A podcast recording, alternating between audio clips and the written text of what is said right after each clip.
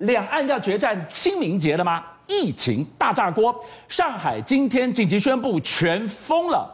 原本实施鸳鸯锅式的半封城，结果月封确诊人数一路从三千五飙升到今天将近六千人。深夜的这个宣布让大家措手不及，浦西也进入封城的阶段。王璐更说，一切的原因是因为已经封了的浦东筛出大量确诊者。疫情真的比想象还严重吗？我给大家看这张照片，这个是物流的大卡车，一张、两张、三张、四张、五张、六张，六张封条贴在这个地方，它要说明什么？专家直指封了上海，它的冲击效应比俄乌战争对锻炼影响更大。但今天一开始，学恒要来告诉我们，为什么两岸决战清明节？观众朋友，今天台湾确诊居然暴增到八十七个人。哎，如果只有今天这么高的话，大家可能啊就放心了，没关系，是高峰。但问题是，接下来是清明年假，是清明年假，大家要不要聚餐？要不要去扫墓？要不要返乡？都安排好了。今天光是本土病例有八十七例。返国病例又创新高，一百五十二例，而且大部分是从越南来的，是今年的新高。对，请问目前到底有没有对策可以把这个数字压下来？到目前为止完全没有对策。更严重的是，连之前被打成臭头、说不科学、浪费资源的普筛，都已经变成基隆的最后手段。三十六点三万人全面要筛检。但是没有强制性，不知道要怎么发。市长还在隔离，副市长也近距离接触到确诊者的时候，请问整个基隆群龙无首，要执行中华民国有史以来第一次的单线式普筛。到底怎么做？没有人知道。这样的类普筛怎么个筛法？我只问你一个问题：你筛下去三十六点三万人，筛出一坨一坨一坨，我们要做好准备了吗？筛下去就有确诊，确诊炸锅，我们准备好面对这样的情况吗？而且更重要的是哦，你今天质疑陈时中，我告诉你，陈时中周边那些侧翼之前还讲过，谁说普筛谁就是中共同路人。好了，你把普筛抹黑到这种程度。现在怎么办？三十六万人要普筛，陈志忠今天交代不过去，又说时空背景不同，我就问一句：他说时空背景不同哦，意思是现在家用快筛已经很发达很多了。好，但是你之前骂过啊，家用快筛的胃阴伪阳很严重，是会浪费医疗资源。现在就不严重不浪费吗？而且更重要的是，我告诉你，现在最大的问题是。很普遍，对不对？请问是不是家户每一家有一个呢？当然没有啊。那怎么发？谁发？到现在，昨天庄仁祥唯一的解释是要请地方提出方案来告诉我们怎么发下去。好了，请问现在全基隆三十六万人老老少少都会使用普筛的试剂了吗？都确定不会污染了吗？回收的时候、领取的时候都确认不会群聚了吗？卫福部今天除了说时空背景不同之外，完全没有办法解释到底要怎么做。十九条不明的传播链正在流窜，超过二十四所学校已经都传出确诊者，因此停课了。这是现在的台湾，我们的疫情让我们完全没有办法放松。两岸为什么要决战清明节？今天。谈话的此刻，上海全封了。是，到底疫情比我们想象的严重到什么程度啊？哎，我们先这样讲。昨天大家开玩笑说上海是鸳鸯锅的封锁，是。但上海人自己讲，他说你也知道，我也知道，吃鸳鸯锅的时候，红汤往往会流到白汤那边去，所以怎么挡挡不住。原来是要分开两个时间点，现在已经全域静态管理，也就是锅不沸了，不煮了，全部给我停下来，不要动。因为光是三十一号三百五十五例本土确诊，请注意哦，他们的话术也是很漂亮。本土确诊算三百五十五例，是另外是 PCR 检测出来的无症状。看这个数字，你要把它加起来，就将近六千人呢。对，那所以晚上就忽然宣布了全域静态管理，浦东不能到浦西，浦西不能到浦东，浦西内部不能动，浦东也不能动。所以真正的问题就是，当你一瞬间验出这么多人的时候，你原来的医疗系统。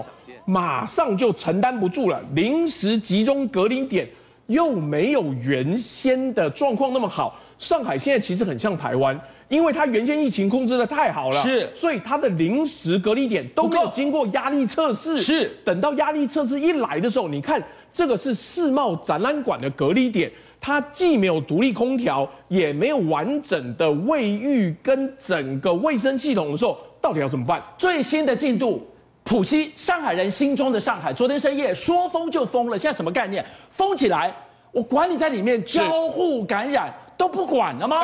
因为上海原先都以治理能力著称，毕竟它是最大的商业城市，可是现在乱象开始出来了，七十七岁老人确诊哦。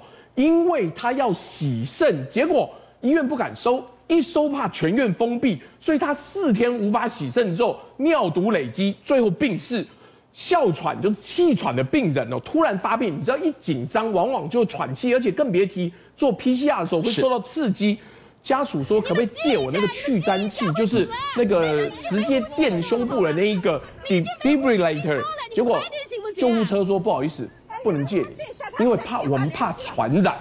那我整个气喘，我还是喘不过气，我不是没命了。而且更重要的是，连医护人员呢，都因为整个医院封闭，遇到了资源不足的状况。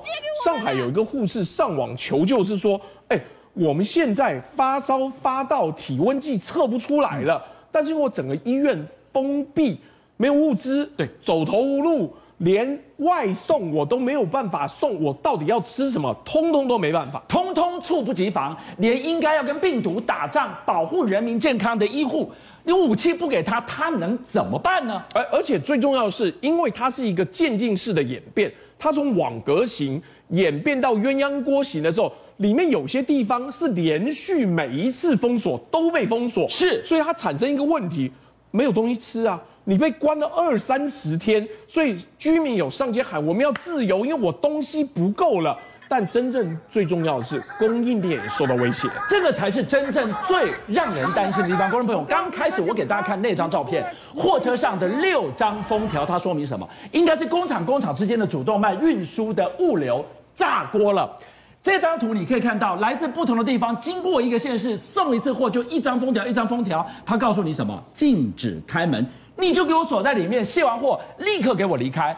今天学生来告诉我们，上海我们说是科技的、金融的心脏，心脏暂时停止呼吸了，会影响多大呢？好，我告诉你，心脏停止呼吸了，就算你的肾脏、肝脏还在运作，血过不去，洋山港没有关闭哦，可是这个海运龙头这个 Maersk 已经讲了，他说不好意思，因为货车进不去、出不来，对，所以就算洋山港没有封闭。我东西上不了货，我的货也卸不下来之后，超过百分之三十的卡车货运受到影响的话，运输成本整个会提高。东西做出来，我根本出不了港，上不了船。因为其实有一些像是张江科技园区啊，封闭式管理，厂内还可以运作，还在生产。是啊，可是卡车出不来啊。对啊，卡车出不来，上不了货，晶片没有办法运出去的时候。是。路透社说，中国三月的 PMI 会从二月的五十点二降至四十九点九，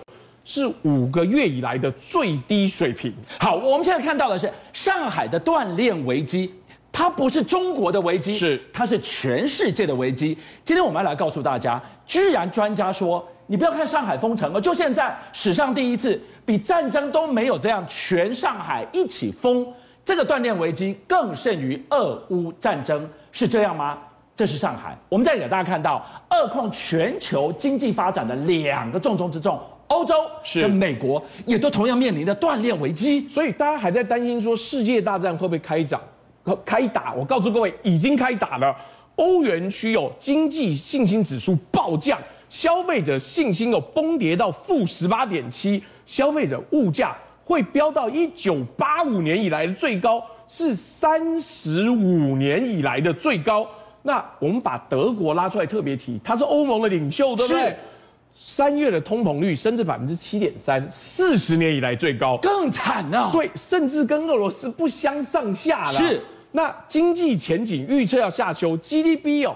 只能比去年成长最多百分之一点八，比原先预测年初还很乐观预测说有百分之四点六，现在变成三分之一左右。担心的是，你刚刚所描绘情境都还不是德国最惨的时候，为什么？现在他已经做好最坏的打算。俄罗斯要是关掉了那条生命线，是他的明天在哪里呀？哎，我们这样讲，欧盟有几个国家已经开始管制天然气的消费了。德国的这些厂商直接讲，哎，我现在不敢讲获利啊，我只敢讲我们勉强生存，是。因为有很多天然气是各个重工业厂要用的，对，所以接下来他会遇到一个状况是，其他地方接不来。你知道卡达现在哦，它是重要天然气出口国，对不对？卡达港外面有二十一艘 LNG 船，没有天然气可以加，空船等不到 tank 上船，所以根本连运也运不到欧洲去的时候，德国的总理直接讲了：俄国如果直接断供哦，因为俄国之前已经威胁了，对，你再不赶快同意我的条件，我就切断天然气。所以他们现在天然气供应三级预警中，第一级危机小组要加强监察天然气的供应。开战的时候，德国说什么？我的天然气足够让我撑到今年年底的冬天。错啊，现在才一个多月而已。他告诉全世界，我只剩下二十五趴的存量，情况比我们想的还严重。还没完，北美的两个国家，美国、加拿大，居然也闹断链。哎，而且已经不是普通的状况。加拿大的太平洋铁路劳资纠纷暂停营运，是塞货了。然后更重要的是呢，美西港口工会哦，有二点二万人负责卸货、负责排班、负责引领那些货车驾驶进出。是，他们说最近条件不好，我可能发动罢工。一旦罢工，整个洛杉矶港将近八千名的港口员工，通通都罢工化。